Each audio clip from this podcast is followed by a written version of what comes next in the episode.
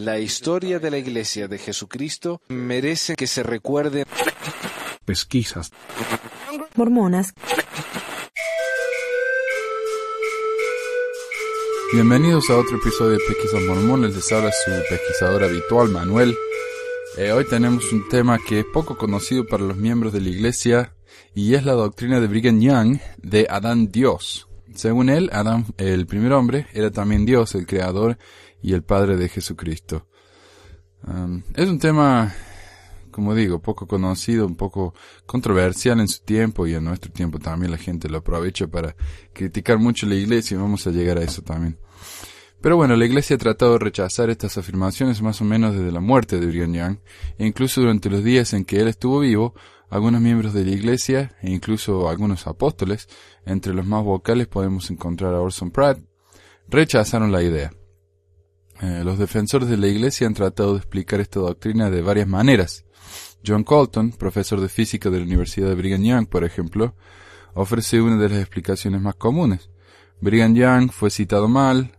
Cuando dijo esto estaba dando un sermón, no una revelación. Estamos malinterpretando lo que, interpretando lo que realmente dijo, eh, etc. El sitio apologista Fair Mormon reconoce que Brigham Young en realidad enseñó esto, e incluso el sitio admite que la razón por la que Young lo hizo es desconocido para nosotros. Ellos dicen, una última explicación es que Brigham Young creyó y enseñó a Adán Dios, y lo que enseñaba era posiblemente cierto, pero no consideró oportuno explicar todo lo que sabía, o no vivió el tiempo suficiente para desarrollar la enseñanza en algo que podría ser reconciliado con la escritura de los santos de los últimos días, y presentado como doctrina oficial. En este punto de vista simplemente no sabemos qué quiso decir Brigham y los líderes modernos nos han advertido acerca de aceptar las explicaciones tradicionales de Adán Dios, por lo que debemos dejar a la creencia en la repisa hasta que el Señor considere oportuno revelar más al respecto. Es decir, tal vez lo que enseñó Brigham es cierto, pero no sabemos qué quiso decir, así que por ahora no nos preocupemos por eso. O como los católicos dirían, es un misterio, así que no nos preocupemos. Sin embargo, como hemos mencionado antes, la Iglesia gastó mucha tinta negando que alguna vez eh, Young enseñó esta doctrina, y en la Conferencia General de octubre de 1976, Spencer W. Kimball declaró la posición oficial de la Iglesia sobre Adán Dios y dijo, le advertimos en contra de la difusión de doctrinas que no están de acuerdo con las escrituras que supuestamente han sido enseñadas por algunas de las autoridades generales de, la de las generaciones pasadas. Una de ellas, por ejemplo, es la teoría de Adán Dios. Condenamos la teoría y esperamos que todo el mundo sea advertido en contra de esta y otro tipo de doctrinas falsas. Pero así como muchos negaron que Brigham Young enseñó la doctrina de Adán Dios, otros trataron de explicarlo de la, de la mejor manera que pudieron. En respuesta al profesor de BYU y biógrafo de Brigham Young, Eugene England, el apóstol Bruce R. McConkie eh, le envió una carta, y esta carta, de hecho, está disponible en la página de Eugene England, quien ya ha fallecido, pero la familia le abrió una página y se puede encontrar ahí el facsímil de la carta, es decir, la carta entera original que le mandó McConkie se puede encontrar en ese sitio. Por todas las otras referencias de las cosas que menciono, si visitan la página ahí van a encontrar links y, referencias y todo eso. Pero bueno, Bruce R. McConkie escribió, en ese mismo discurso devocional dije, hay quienes creen o dicen creer que Adán es nuestro Padre y nuestro Dios, que Él es el Padre de nuestros espíritus y nuestros cuerpos, y que Él es el único que adoramos. Yo, por supuesto, indiqué lo absurdo de esta doctrina y dije que era totalmente falso. Eso está en la página 4 de la, carta. Sigue diciendo, Él, es decir, Brigham Young, fue guiado por el Espíritu Santo en su enseñanza en general. Él era un gran profeta. Él guió a Israel de la manera que el Señor quiso que lo hiciera. Se basó en los fundamentos establecidos por el profeta José, completó su trabajo y ha llegado a la exaltación eterna. Sin embargo, como José Smith lo enseñó enfáticamente, un profeta no siempre es un profeta, sino que solo cuando está actuando como tal. Los profetas son hombres y cometen errores. A veces se equivocan en la doctrina. Esta es una de las razones que el Señor nos ha mandado, que nos ha dado los libros canónicos.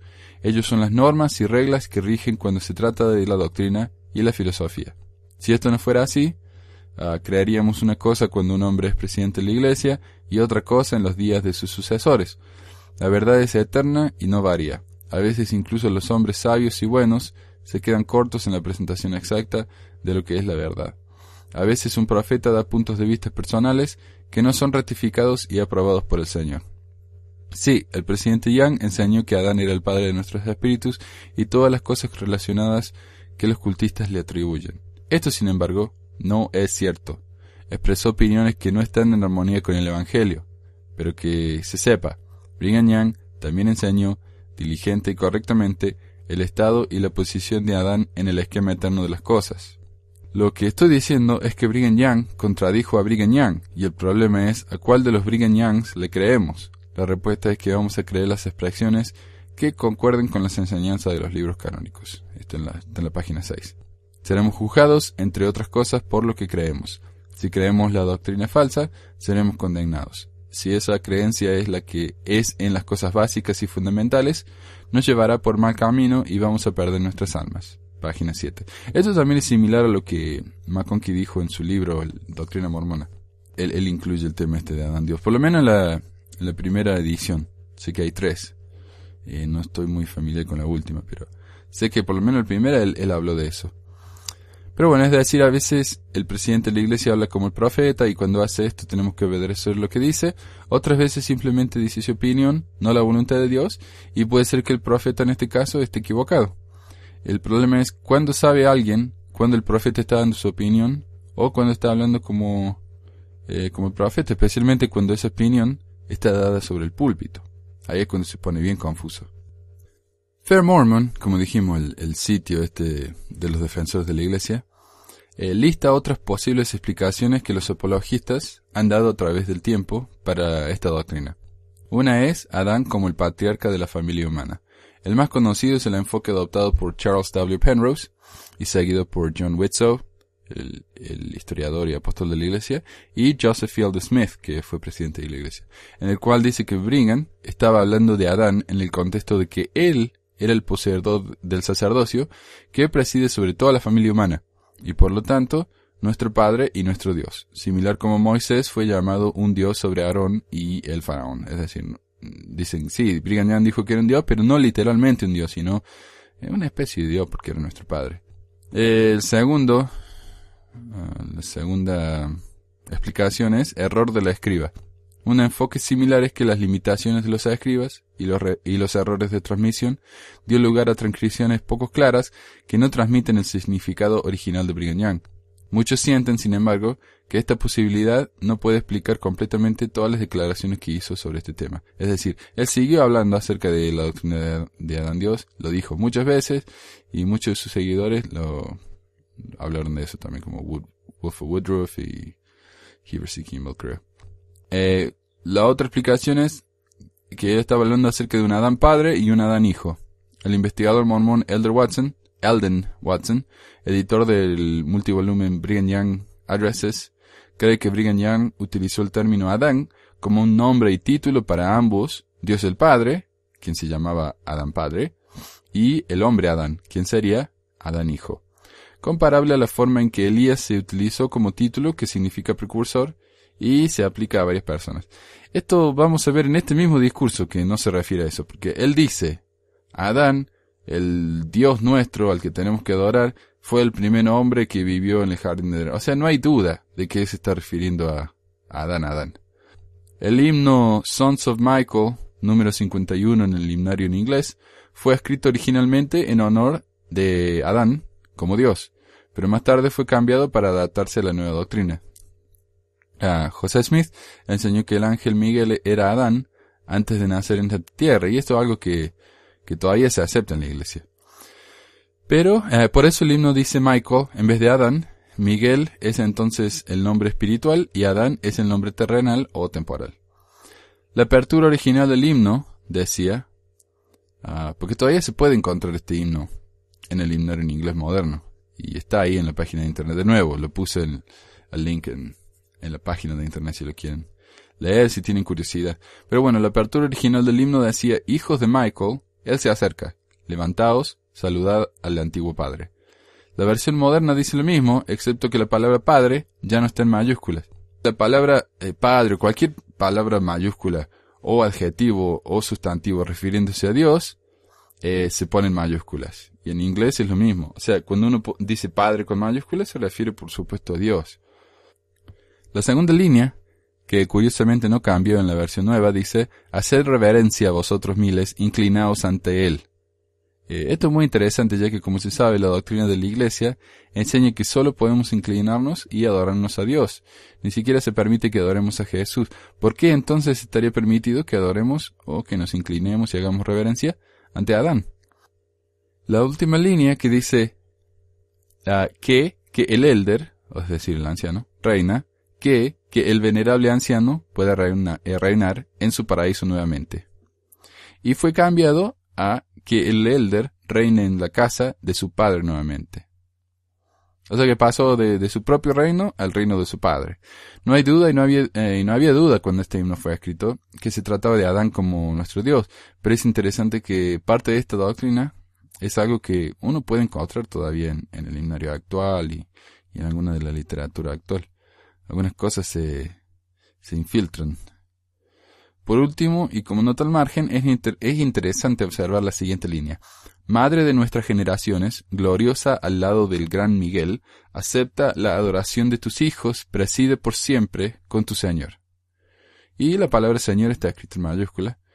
Pero bueno, esta línea habla de Eva reinando junto con Adán, pero la nueva versión los baja a ambos de su trono y dice ahora, Madre de nuestras generaciones, gloriosa al lado del gran Miguel, acepta la adoración de tus hijos por siempre, con tu descendencia mora. Ah, es decir, ya no reina, sino que simplemente mora.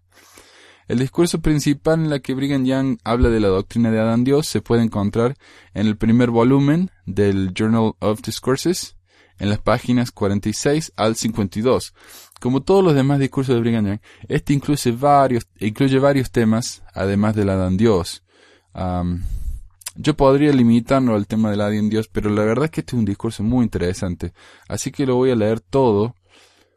Ah, a ver, la cabecera de la charla en el diario de discursos dice, Gobierno independiente, misterios, la recreación, recreación y el ocio en sí mismos no son pecados el diezmo, Adán, nuestro Padre y nuestro Dios. Es decir, esos son todos los temas de los que habla Pero bueno, sin más, vamos a pasar al discurso, el cual fue dado en el tabernáculo de Salt Lake City el 9 de abril de 1852. Lo que sí quiero aclarar es que este es un discurso bastante largo, un poco largo, y hay algunas partes, empieza un poco lento, pero no se preocupen, se pone más interesante. Además, agrego algunas aclaraciones por las dudas que se, aburrieron y dejaron de escuchar. Al fin de cada sermón agrego algunas explicaciones para que, para como para recopilar lo que le está hablando, además que el lenguaje es un poco complicado. Y dice, tengo la intención de predicar varios discursos esta tarde, pero cuántos, no lo sé. En primer lugar, daré testimonio de la verdad de las muchas observaciones hechas por el hermano Hunter y especialmente su exhortación a los setenta y a los élderes y a aquellos hombres que deseen servir misiones. También deseo insistir en la necesidad de que procedan a sus misiones de forma inmediata y que vayan al lugar de su destino llenos del Espíritu Santo, predicando la justicia para el pueblo y mientras lo hacen, vivan los principios que prediquen, para que puedan enseñar también con su ejemplo, así como por el precepto. Id vosotros eldres, y ahora consideraos desde ahora mismo misioneros. Si el Evangelio eh, está en vosotros como una llama de fuego, que se vierta sobre el pueblo, reunid a vuestros vecinos y dad a vuestros hermanos una invitación a vuestra casa, y presentad a ellos los deberes de un hombre. Y predicad si podéis, hablad al menos por cinco minutos, ocupando ese tiempo de la mejor manera. Continuad predicando, estudiando, aprendiendo, por medio de la fe y la oración hasta que vuestras mentes y bocas sean abiertas y entendáis, entendáis más perfectamente el amor de Cristo. No es raro que los elders digan, si pudiera saber una misión y ser enviado entre extraños, podría hablar con ellos, porque no han sido instruidos en el camino de la vida y la salvación. Yo podría presentarles los principios del Evangelio, los cuales me han sido enseñados, sin la timidez de sentimiento y el miedo que experimento al hablar con mis hermanos.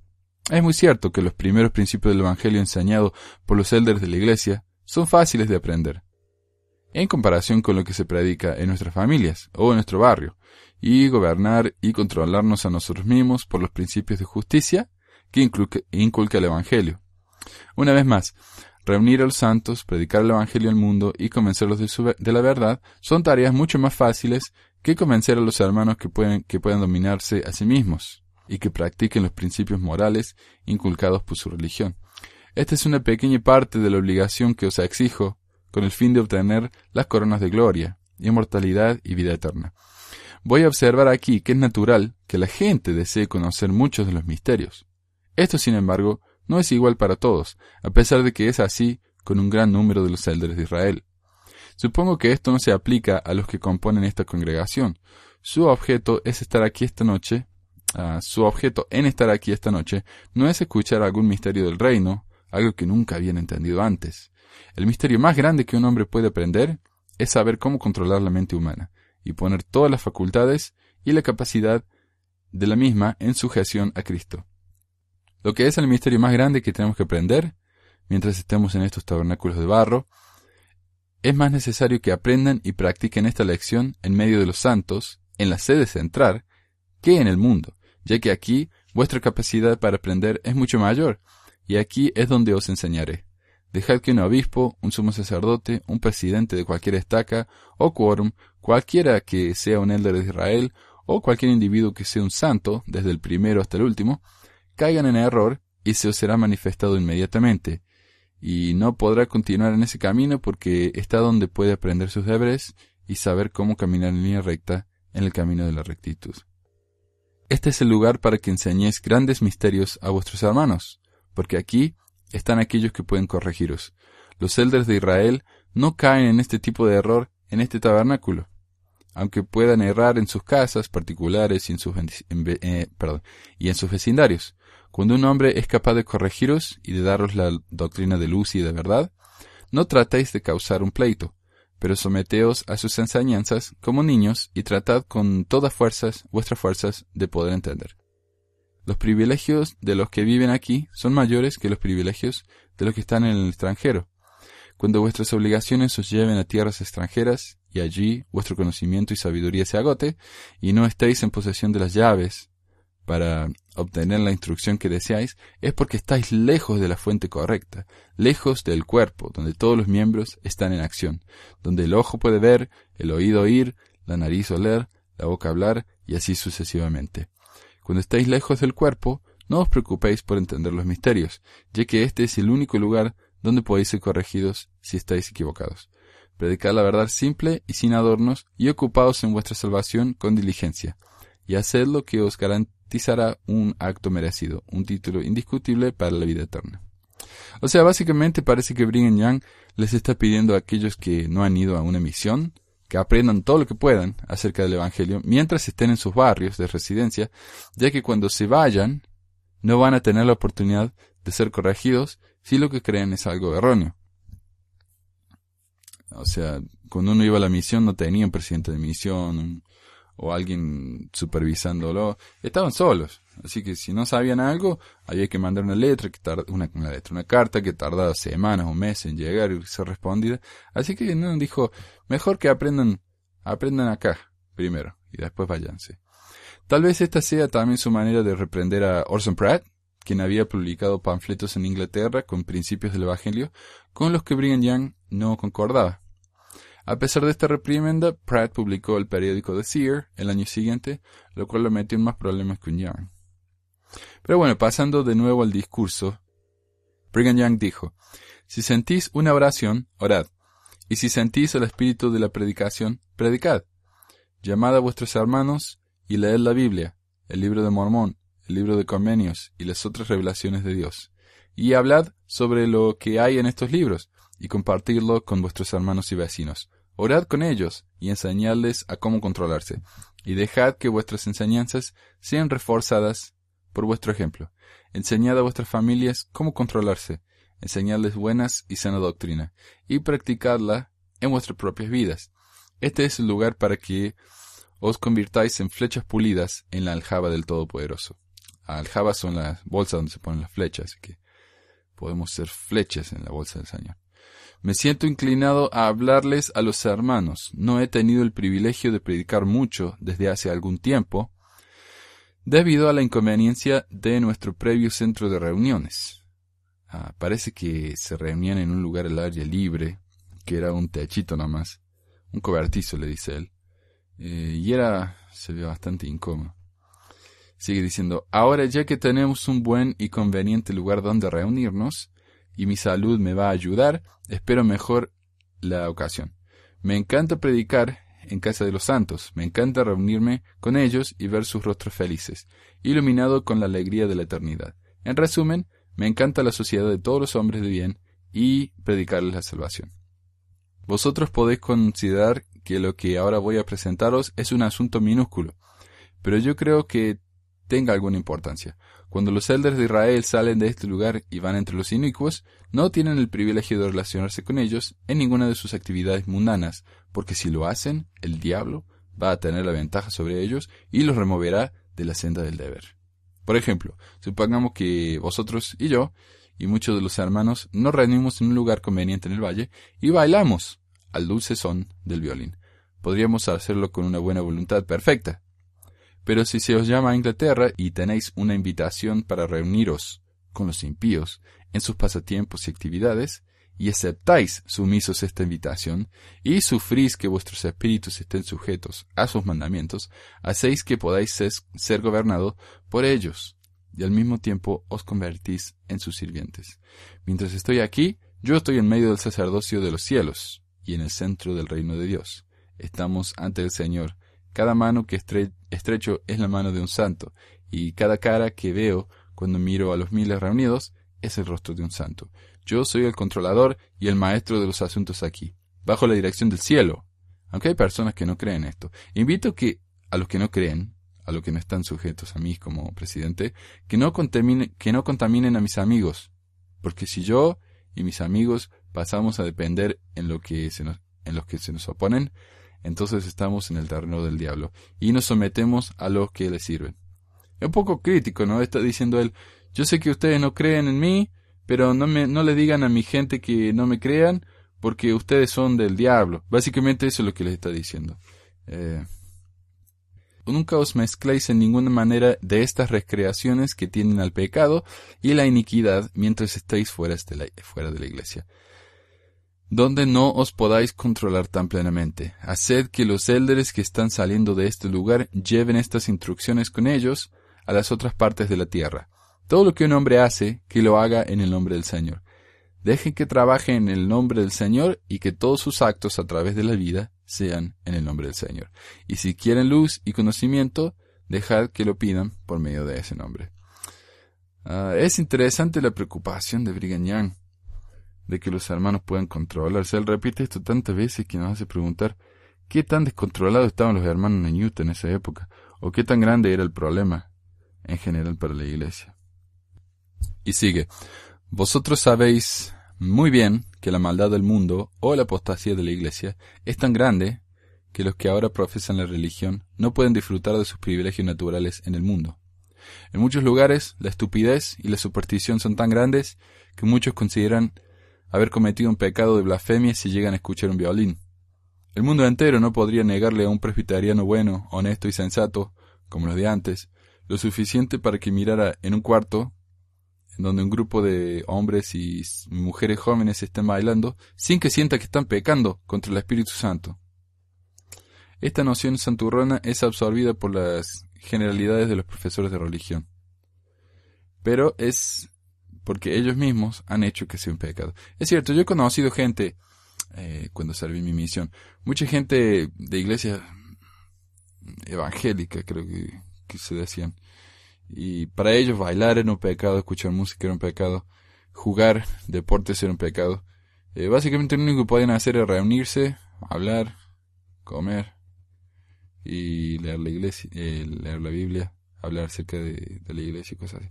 Y aquí Brigham está diciendo, eh, tengan cuidado con eso, es es un acto muy mojigato, creo que dice, es el santurrón, así que tengan cuidado con eso. Y sigue, echemos un vistazo al raíz del asunto. En primer lugar, un ser sabio ha organizado mi sistema y me dio mi capacidad.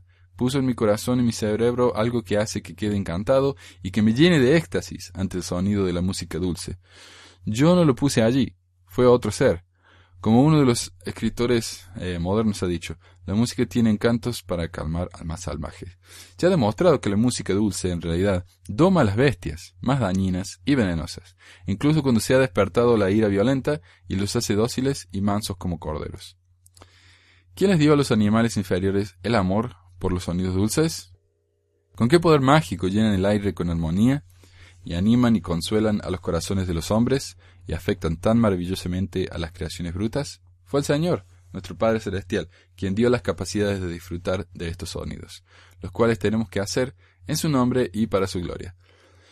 Pero la mayor parte del mundo sectario considera un sacrilegio dar lugar a cualquier placer, como ya mencionamos, ¿verdad? Desde el escuchar música dulce y mucho más el bailar al ritmo de sus deliciosas variedades. Este es otro corto sermón.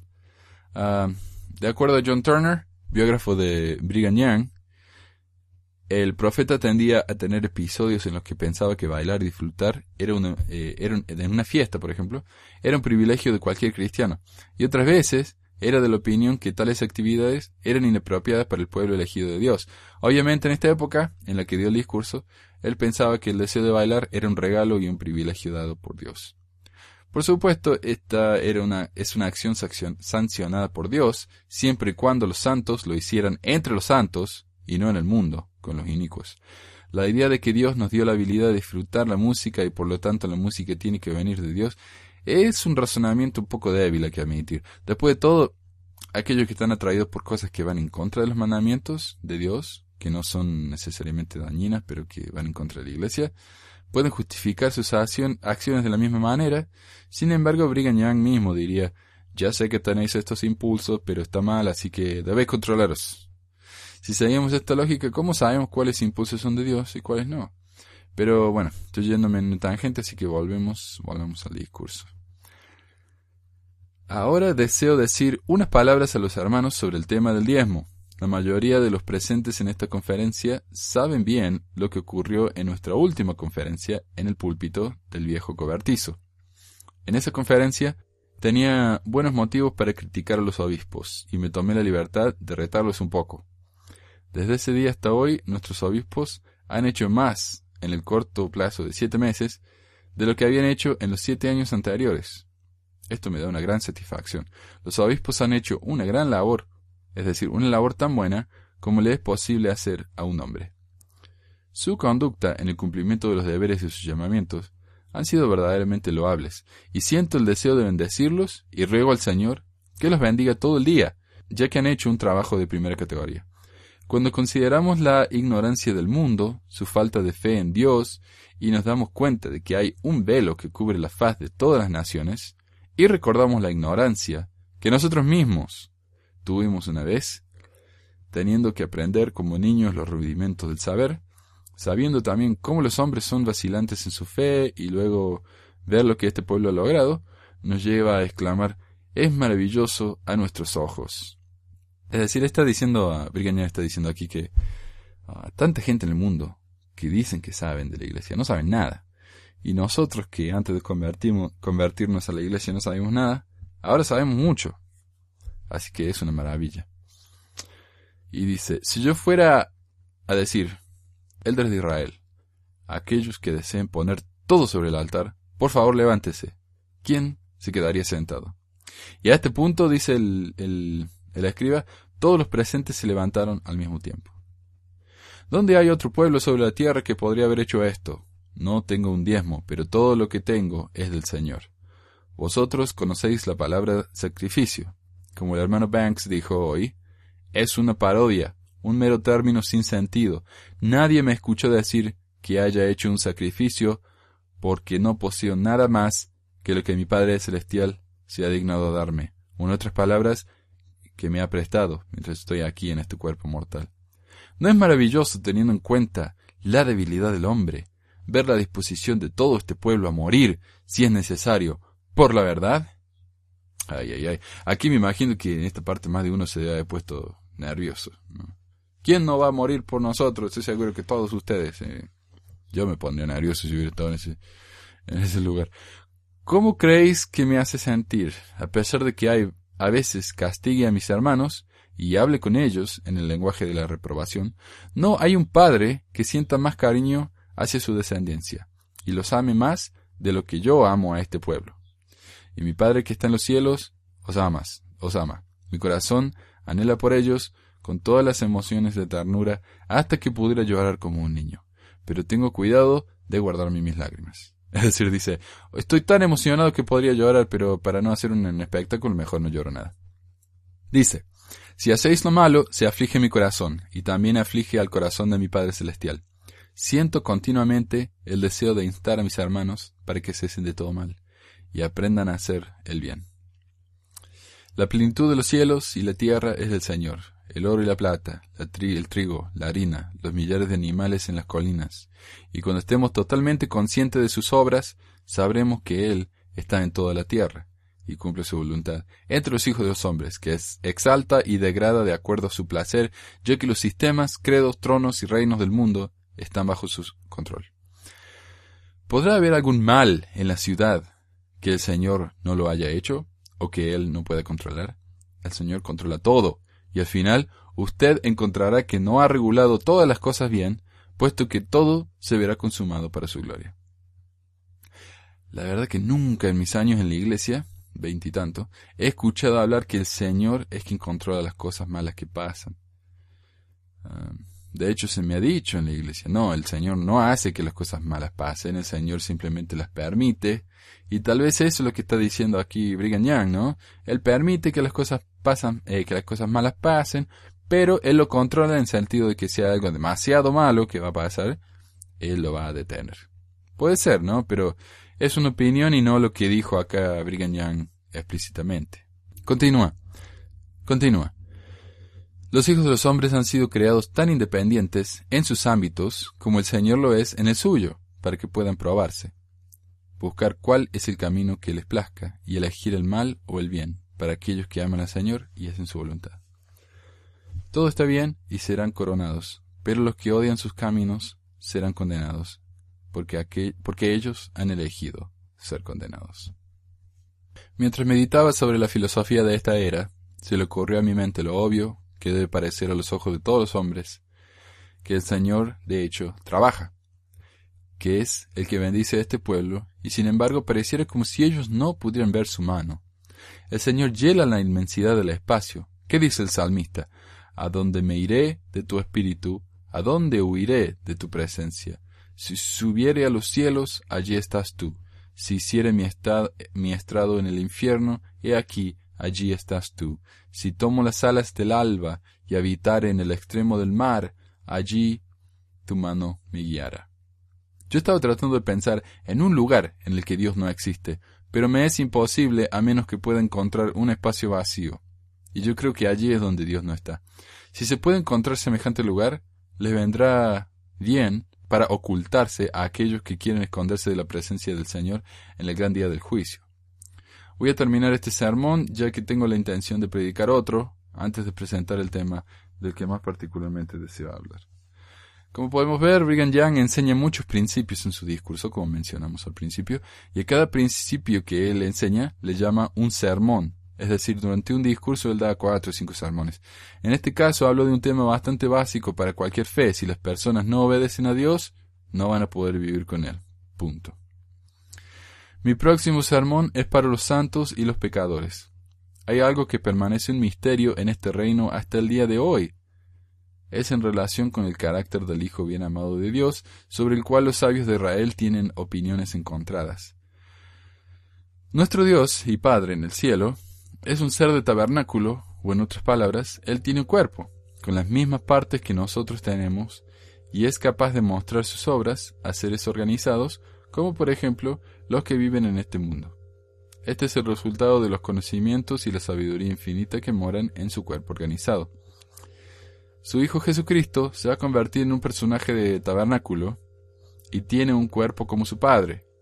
El Espíritu Santo eh, es el Espíritu del Señor y brota de sí mismo y puede bien ser llamado el ministro de Dios para ejecutar su voluntad en la inmensidad habiendo sido llamado a gobernar por medio de su influencia y poder, pero él no es una persona de tabernáculo como nosotros y como nuestro Padre Celestial y Jesucristo son.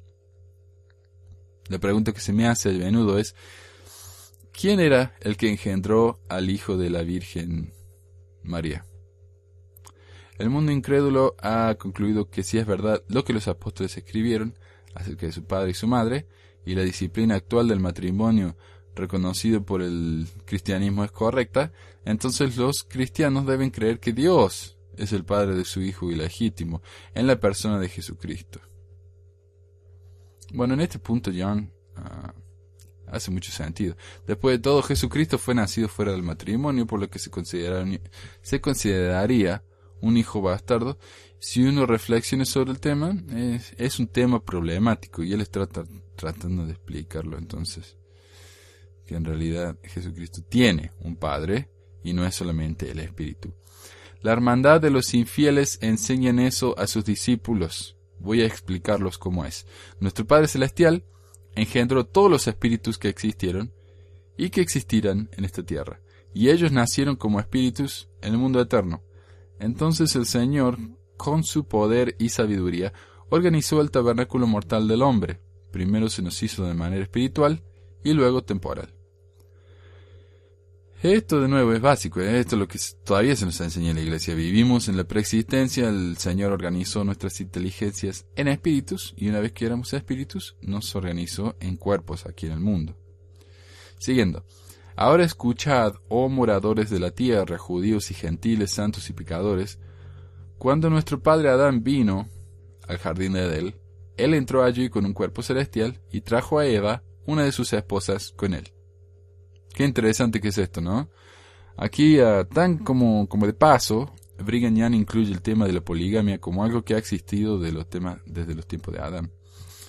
Eva fue una de sus esposas, aparentemente desde el principio, pero eh, de la manera que yo lo veo, el tema de la pluralidad de esposas concuerda con la tradición judía del Talmud, en la que la primera esposa de Adán fue Lilith, la cual no era lo suficientemente buena, pura, obediente, etc. Así que Dios eh, castigó a Lilith y le dio a Eva. Algunas tradiciones incluso, incluso dicen que Lilith era la serpiente.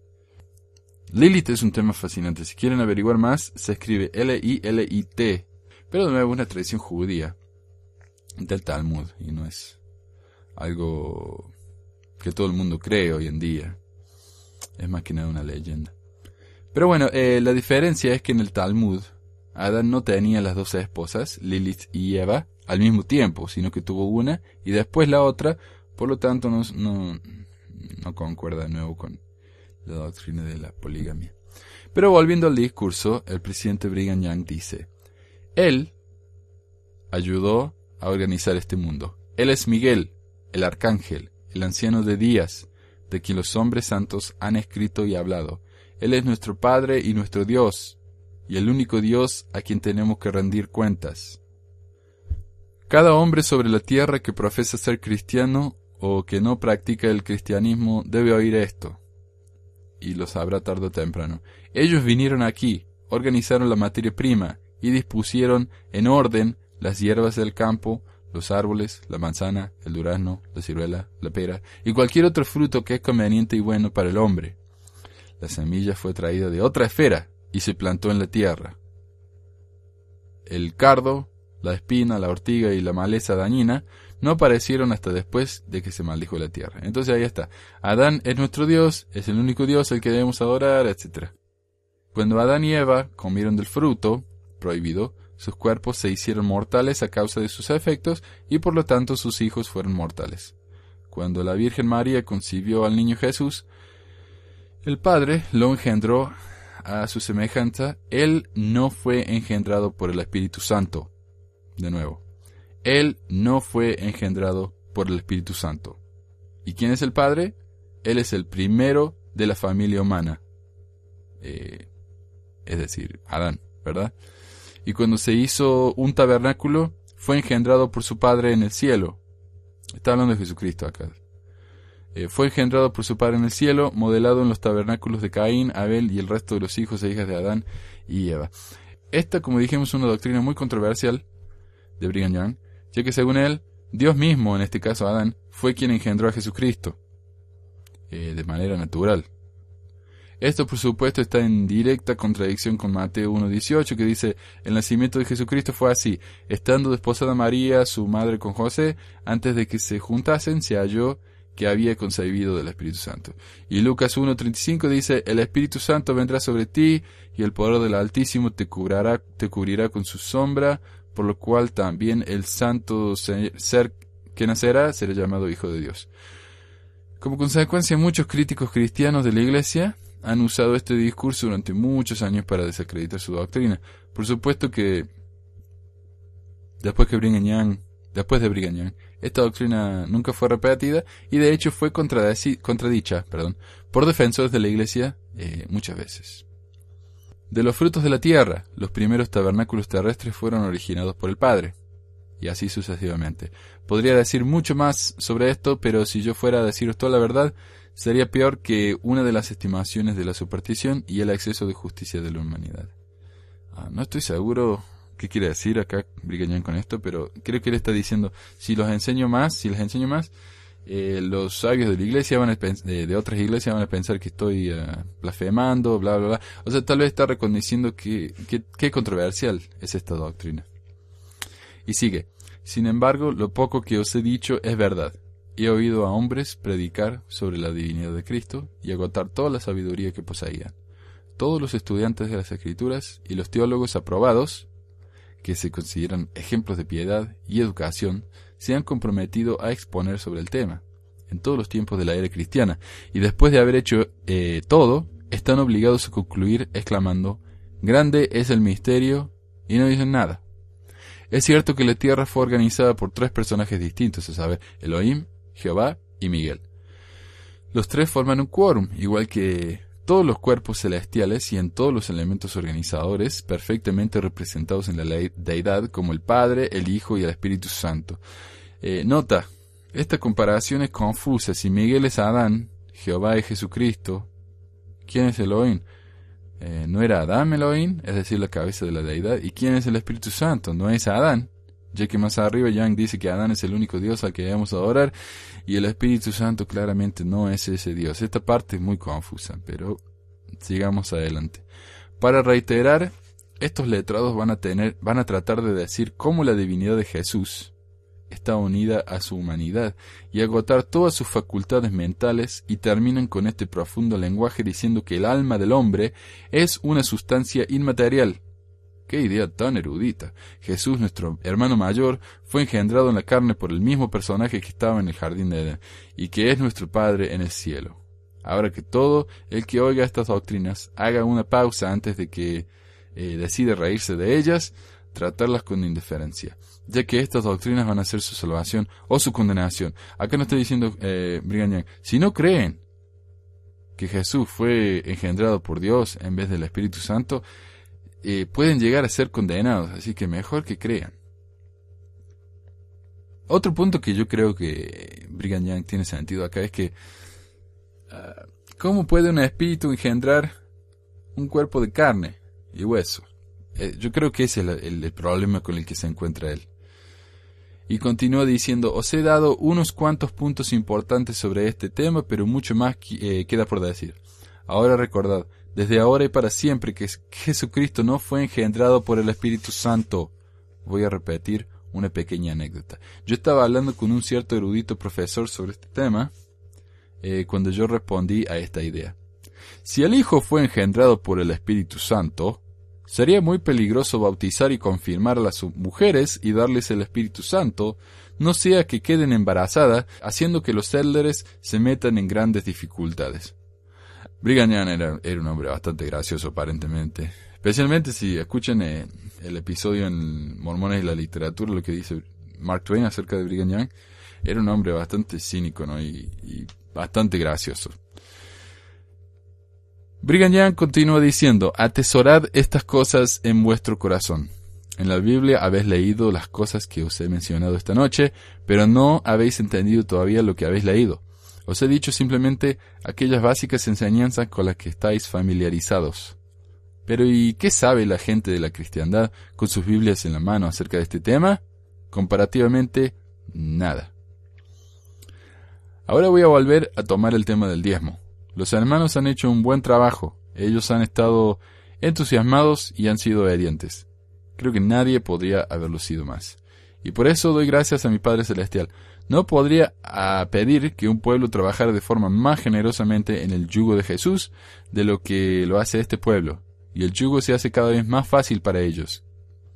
Parece que todos los hombres no solo pagan el diezmo, sino que darán todo lo que tienen si el Señor lo requiere. Me imagino que otro tanto se habrá puesto incómodo en esta parte, ¿no? De nuevo está diciendo, eh, estoy seguro que todos ustedes, si yo les pido, me van a dar todo lo que tienen.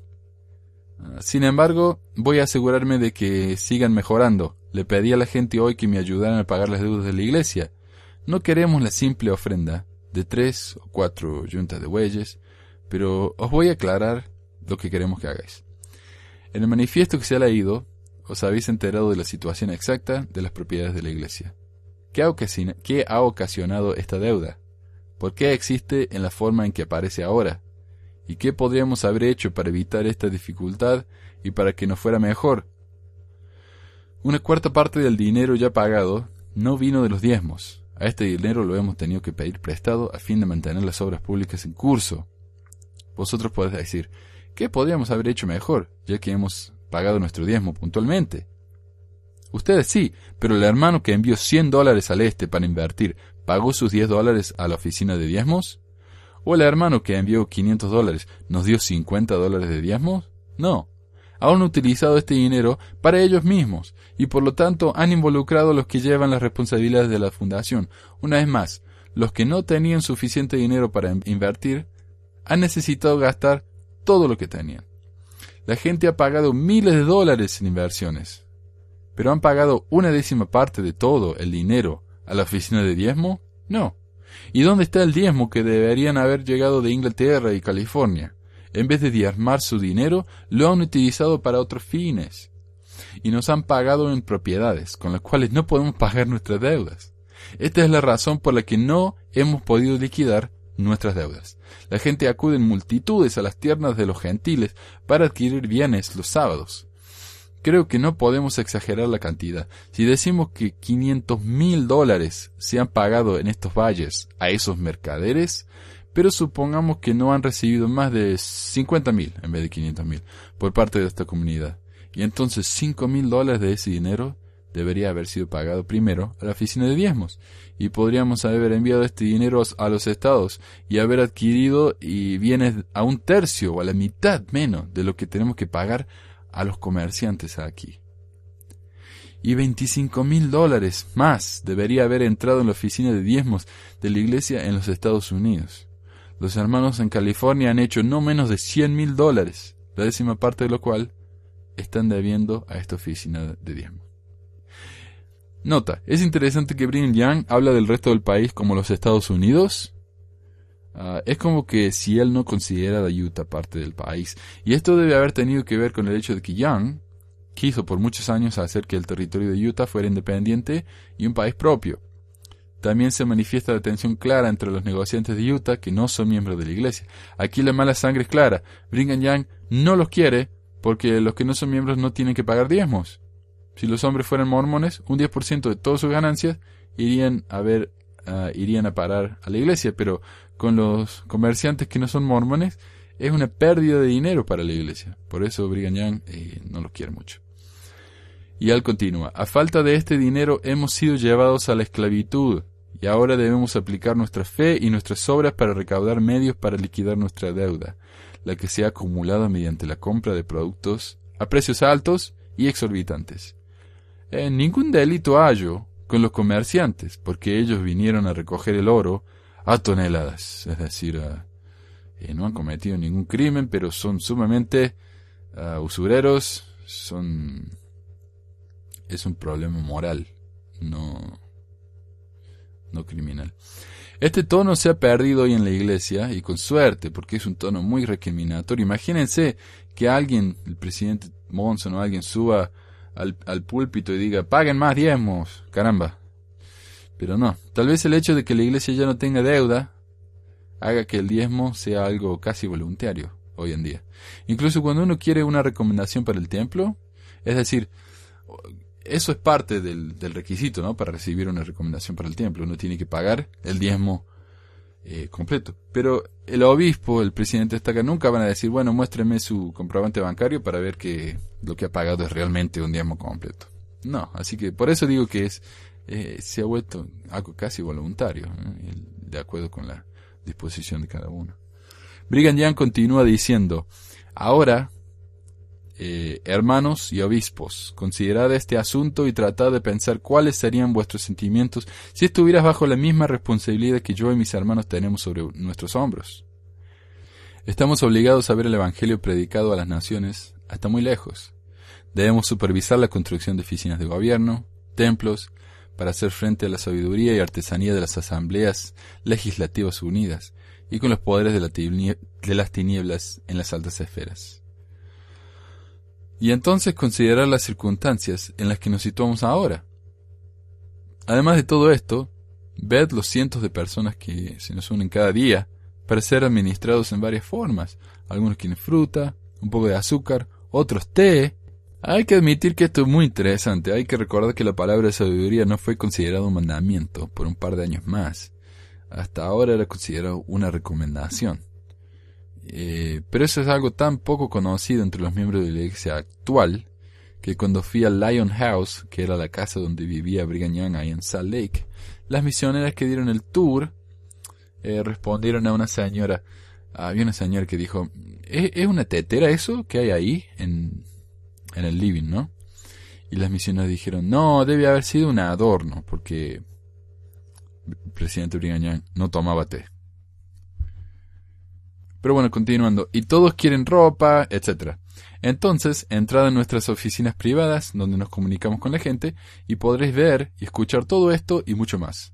En lugar de cada uno aportando unos centavos o sus cinco dólares, etc., como parte del diezmo del dinero en su poder, todo se utiliza para otras cosas y el almacén del Señor queda vacía. Supongamos que, mm, que no pongamos nada allí, solamente lo que la gente ha dado en diezmos. Los trabajadores estarían desnudos.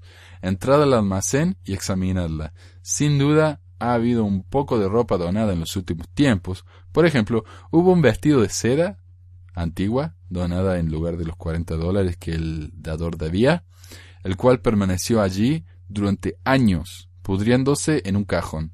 Esto es un ejemplo de lo que hay ahí. ¿De qué valor son estas cosas a nuestros obreros? De ningún valor. Decíamos que donáis ropa sustancial y de buena calidad. Productos buenos, fuertes, hechos en casa, son las prendas más adecuadas para aquellos que construyen las obras públicas. ¿Vais a ayudarnos a salir de esta esclavitud y acreditarlo a vuestro diezmo futuro? Todavía hay mucho que nos ayudaría a pagar nuestras deudas, pero no podemos reclamarlo ahora. ¿Os sentís dispuestos a poner el hombro a la lid y a continuar hacia adelante y a seguir? ¿Tenéis la fe para continuar y para aumentar nuestra fe? El negocio de este reino se aumentará y nuestras responsabilidades también. El trabajo debe y seguirá aumentando hasta que los reinos de este mundo se conviertan en el reino de nuestro Dios y de su Cristo. Pero ya es suficiente acerca del diezmo. Ya veis cuál es nuestro fracaso es en este punto y en ningún otro. Nadie debe pensar que es un cero. Nadie puede hacer lo que quiera y decir, ellos van a estar bien sin mí. Cada uno debe reflexionar en su corazón y ayudar como pueda con, con su sustancia terrenal.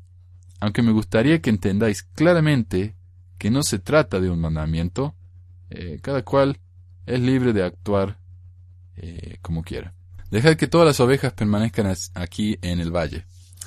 Y como una nota, acá Brigham Young está hablando literalmente de ovejas, no se está refiriendo de manera metafórica. Está hablando de verdaderas ovejas. continuando. Y también las vacas, porque nos darán la leche y la mantequilla, y rellenarán nuestros abastecimientos. Pero cuando se trata de caballos, mulas, bueyes, que todo hombre tome, lo que le sobre y con ello que ayude a liquidar nuestras deudas. Nuestros animales van a pagar las deudas.